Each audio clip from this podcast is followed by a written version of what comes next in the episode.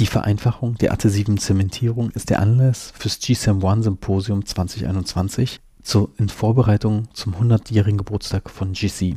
Ich spreche mit Letizia darüber, warum ein universeller Zement Sinn macht und über Details, warum der AEP Primer auf jeden Fall dabei sein sollte. Viel Spaß beim Hören.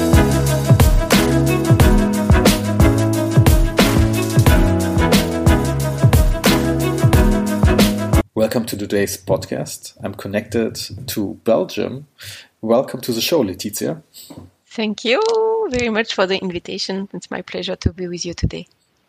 Uh, the last podcast was actually uh, at the IDS and where we talked about new products. And actually, we're going to talk about a new product from GC as well. And I just uh, used yesterday the G-CEM 1 for the first time to cement some zirconia uh, crowns in a posterior region. Mm-hmm. And it worked quite nice. I'm ah. basically oh. used to Linkforce before. I just used Dual Cure. And now, is it now easier to just use this product? Well, it's actually different, but it should simplify a lot. Because with G-CEM Linkforce, you have to use always a system with the bonding and the syringe and the primer. With G-CEM one, you have something which is self-adhesive. So only depending on the case, you will use the tooth primer if you need, if you have um, a lack of retention, for example, or if you have some saliva contamination, if you have CAD-CAM restoration with thick, with thick layers, then you will use a primer. But in most of the case, when you have a perfect adaptation, you don't even need to use a tooth primer. But it's also different because you have MDP inside. You also don't need to use the primer on the restoration for zirconia and metal. So these steps are also very simplified. But if I want to have the best possible adhesion, I rather use the tooth primer, which is in the package as well. Definitely. The tooth primer will always increase the adhesion. It has different way of increasing the adhesion. First of all, it's like an extra bonding step that you will add. So you will increase your adhesion by the functional monomers which are in the primer itself. But also it's it's make the adhesion with a touch cure effect that you have inside much faster. So the cement and the primer will react together and the, the polymerization will take place in the direction of the tooth. And this is always the weakest part, the part between the tooth and the adhesion. If you reinforce this part, you actually reinforce your adhesion. So that's really the, the magic of the touch cure effect. What is actually better is when I remove the excess, should I brush it away or should I use the tack cure? it's really technique dependent on the dentist, I would say. Both I give a good option. A lot of dentists nowadays prefer to brush the excess because then there is also, you have a better control and you have less risk of tearing eventually the margin. What we see here with the tack cure, we have a very clean marginal removal. So that avoids that you have any gaps at the margin also because you can be quite precise. Some dentists use the tack cure, then they press again, they, they do the final light curing and then they do the final polishing to get a even smoother margin. So that's, um, also an option, of course. Well, yesterday I used the brushing approach, and at the end I light cured a bit, but I found out it was the curing was not super fast. It was five minutes, right? Self curing time is four minutes, so it's quite short actually. But you have enough time indeed to adapt everything and to remove the excess. But four minutes is normally much shorter than many other of the same category actually. Well, it was three zirconia crowns in a row, so it was quite okay, the timing. I just cemented the first one, brushed it away, used the same tip from the syringe, then put it in the next one. And well, I did, didn't feel stress, um, but uh, in the end, I saw that uh, I thought, do I need to light cure it in the end as well? Because I always know that light curing is still, if you light cure as well, it's still even better than just a dual cure? Well, actually, you really have the possibility to light cure, of course, always. Mm. But the good thing here is that we worked a lot on the self curing properties. That's really important because not many dentists always realize it, but actually, through a zirconia crown, there is not a lot of light which is going through. And if the light is not going through, or if you have a thick restoration, you can never guarantee what is a part of light curing that is happening there. So, to make it safer, we needed to improve the self curing ability. And then we added some extra catalyst in the uh, to to improve the setting process so that the flexural strengths, if we compare in the self cure mode and in the light cure mode, is almost the same. And it's really a unique feature of this product. Whatever type of restoration you have, you can always be in a safe condition because you don't need to use the light curing. You can use the light curing, but there will be no big difference between self curing and light curing. So you can really be safe even if you have an opaque restoration. What's the name of this catalyst? That's a good question. We keep some secrets. do I have to be careful in some indications, or do I even can cement onlays with that? You can even cement onlays with that, and that's really we call this generation almost like a universal luting system. That's a big difference between the self-adhesive luting system, where you could we had limited indication range. Now, the fact that you have this primer, if you use the AP, you really have bonding values which are at the same level as a classical adhesive luting system like Linkforce, for example. So okay. if you don't use a primer, you are the same level as another self-adhesive. But if you use a primer, you really reach the adhesive value of an adhesive luting system. So you enter a new category. So it's really up to the clinical case. You can decide to go a bit more difficult or a bit more simple.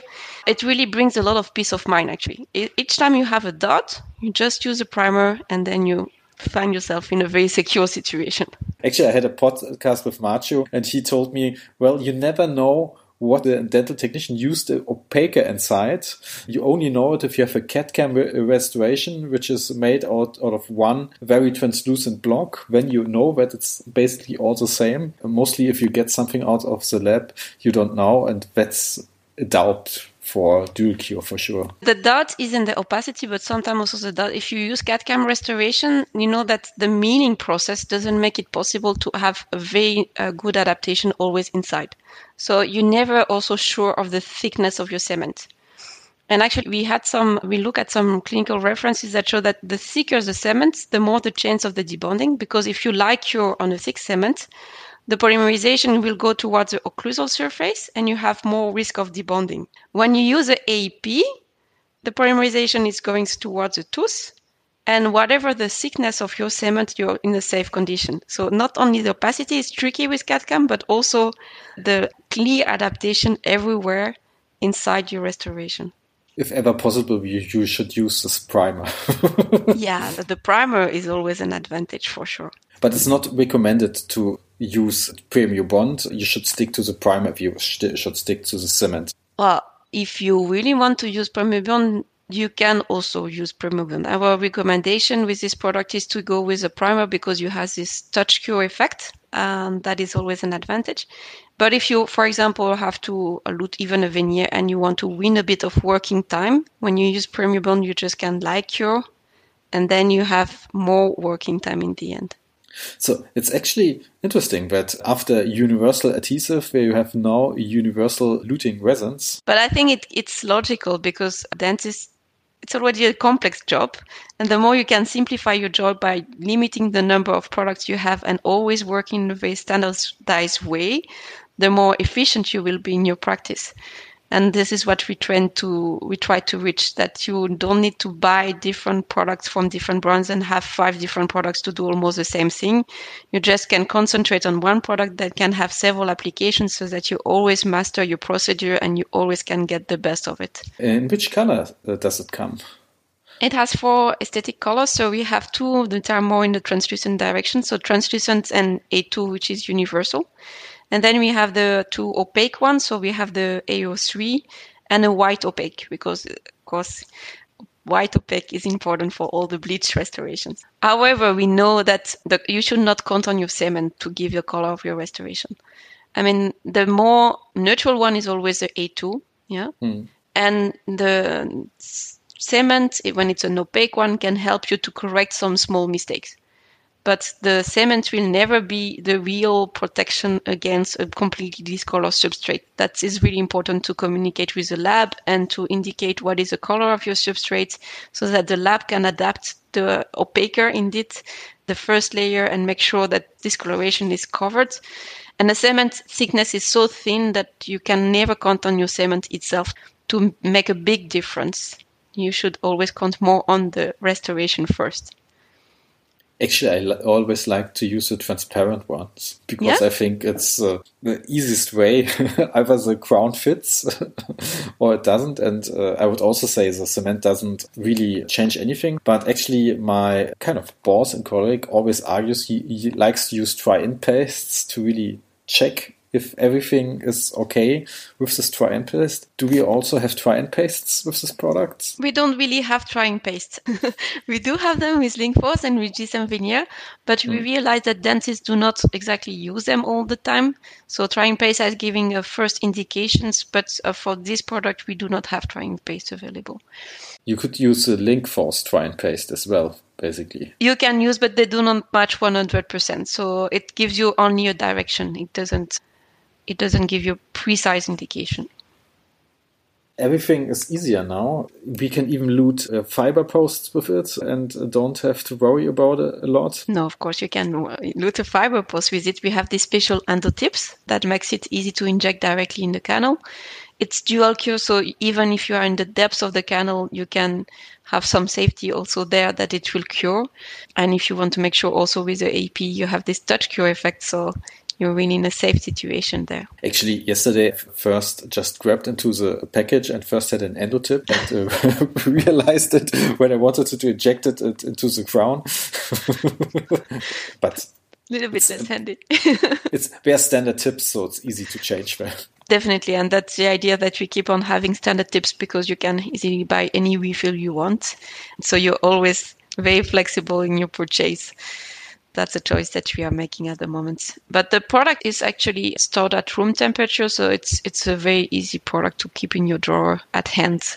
Actually, uh, I uh, wanted to ask it uh, you, you that uh, just now because I always keep my uh, resin cements in the refrigerator. As I just learned, I don't need to do. Uh, with G-CEM1, you don't need to do. With some products, you need to do. So be careful if you cannot make it a generality for all products that you have. But with G-CEM1, this is possible. Well, I only got G- uh, Link Force, and I think I need to store that in the refrigerator Yeah, for with sure. Linkforce, it's recommended. Yeah. it's easier for my nurse to go to the refrigerator and get all the cements. well, if you want to, there is no contradiction to do, huh? contraindication to do, but that gives you more flexibility. But it's good to know that also the tooth primer is uh, then also no, doesn't need to be stored in the refrigerator. You can just keep it in your drawer. Yeah, and then it's it's a very easy to dispense, very clean dispensing. We have a high number of drops in each bottle, so you can really use it for a long time. Yeah, it also has a very ad- nice advantage that actually, in case you cannot isolate, it, it will reduce the risk of saliva contamination. So we did a lot of tests. Uh, you know, as soon as you have saliva contamination, you have a drop in your bond strength, especially after 24 hours. I mean, after some time in the mouth. If you use a primer, actually, uh, the components inside we, we kind of display the, the protein from the saliva, and it will reduce the negative effect of the saliva contamination, and you will really be able to maintain the same bone stress as you would have with isolation, actually. I mean, that's one argument more for the primer actually. when, you're Definitely. cementing, when you're cementing full crowns, it's usually not possible. Yeah, I mean, it really depends also on your marginal level. Huh? With CAD-CAM restoration, more and more we're going supragingival, but if you have something that is subgingival, then the isolation is always a tricky thing, I think. the main problem is usually when we're doing crowns that before that there was usually a crown on it and we kind of have to stick with the preparation from the previous dentists. Uh, if I have the choice, I always stay super gingival, but then we are all, uh, we can call it onlay and not crown anymore. Yeah, definitely. And, uh, and definitely also the direction is to go more for no post, no crown, as you know. Um, and there, I think it's something we also took into account because there it becomes even more important to have a good wear resistance of the material that you can use it also on occlusal surface or vestibular surface and it can should resist in time. So uh, the size of your particles is also important. Where that that we have in time. There's been studies that also shown that if the wear resistance is not enough good, if you have a inlay, for example, the you have more risk of chipping of your ceramics because the wear will create kind of a gap, and the ceramic is not supported enough, and then you have more risk of chipping in time. So that's also elements that become important when you are going to supragingival. I mean, uh, when you look at old inlays, you sometimes see this gap you just talked about. So, or you have it in your inside your impressions. Ah, where's the inlay? so you you actually see clinically what I mean. it's good. Every dentist knows what you mean. Actually, uh, talk, when you talked about the primer, the bottle of the primer reminded me of the old bottle of the Premio Bond. Mm-hmm. So it's indeed important that we have this silicone cover inside. This silicone cover is made to make a precise dispensing so that you oh. really have a, yeah, it helps to the dispensing, but it's also helpful for the insulation from the heat from the finger. So it's it's a very Japanese conception that we think about it until the end of the process. But the idea is really that you avoid evaporation of your solvent by protecting it from with this silicone cover around. Do we still have to shake it before we use it, or is it not necessary? It's actually recommended. It's always good to mix the components together indeed before dispensing. I mean, I'm used to the shaking with Premio Bonds, so all my assistants are doing it with every material. So you tell them, don't forget to shake. Actually, did you shake? Did you shake this morning? Actually, I was once at a lecture. The professors uh, asked the audience how many are shaking your universal adhesives. I was surprised that I was the only one with my hands in the air. Yeah, it's, it's still a better and better thing to do because we put so many chemical components together in a bonding that it can only improve when we mix them a bit before this before using. It's not being shaked in the drawer when you open it we can kind of sum up. It's much more simple for all dentists who had problems with luting, resin luting cements, or resin luting, not cements. It's, it's, it's a nice concept. Oh, it's a great concept, and I just tried it yesterday, so it works. My recall rate of 24 hours. okay. no, it's really the purpose to simplify a lot the life without playing on the performance. So we make the performance even better, but we make the standardization possible. We simplify the inventory. We simplify also your nurse will always know this is system one. This is the only one you need for luting. No worry anymore. And trustable and reliable performance can be achieved. So that's what we wanted to bring with this cement. There will be a luting symposium next uh, with GC. You won't have a lecture there. no, no, I'm not lecturing indeed, uh, but uh, I can say that I know the lecturers, privileged to know them. We have a luting symposium that will be taking place on the 27th of May at 5 o'clock. The idea here is really that we think there is a change in the luting world. We wanted to give a status of what is happening there, where direction we are going, what can we bring new, and also adapt to all the different changes in terms of material use, procedure use, and simplification. So we, we asked three very good clinicians, all happen to be also working in the university, but uh, working a lot in the clinics also, so close to the reality, to give us an approach of what is the status today in luting we have the chance to have uh, Dr. Cardozo from the KUL who will give an overview, and then followed by Dr. Zordin from uh, from Germany. We'll talk more about the change between self-adhesive to universal luting. And finally, we go more into clinical application with Dr. Sorrentino from Italy, um, with some nice clinical case, I, I think, uh, and a lot of explanation and tips and tricks for the dentist. So I'm really looking forward for the lectures. Thanks for the insights. Thanks for the invitation. It was a pleasure to be with you today.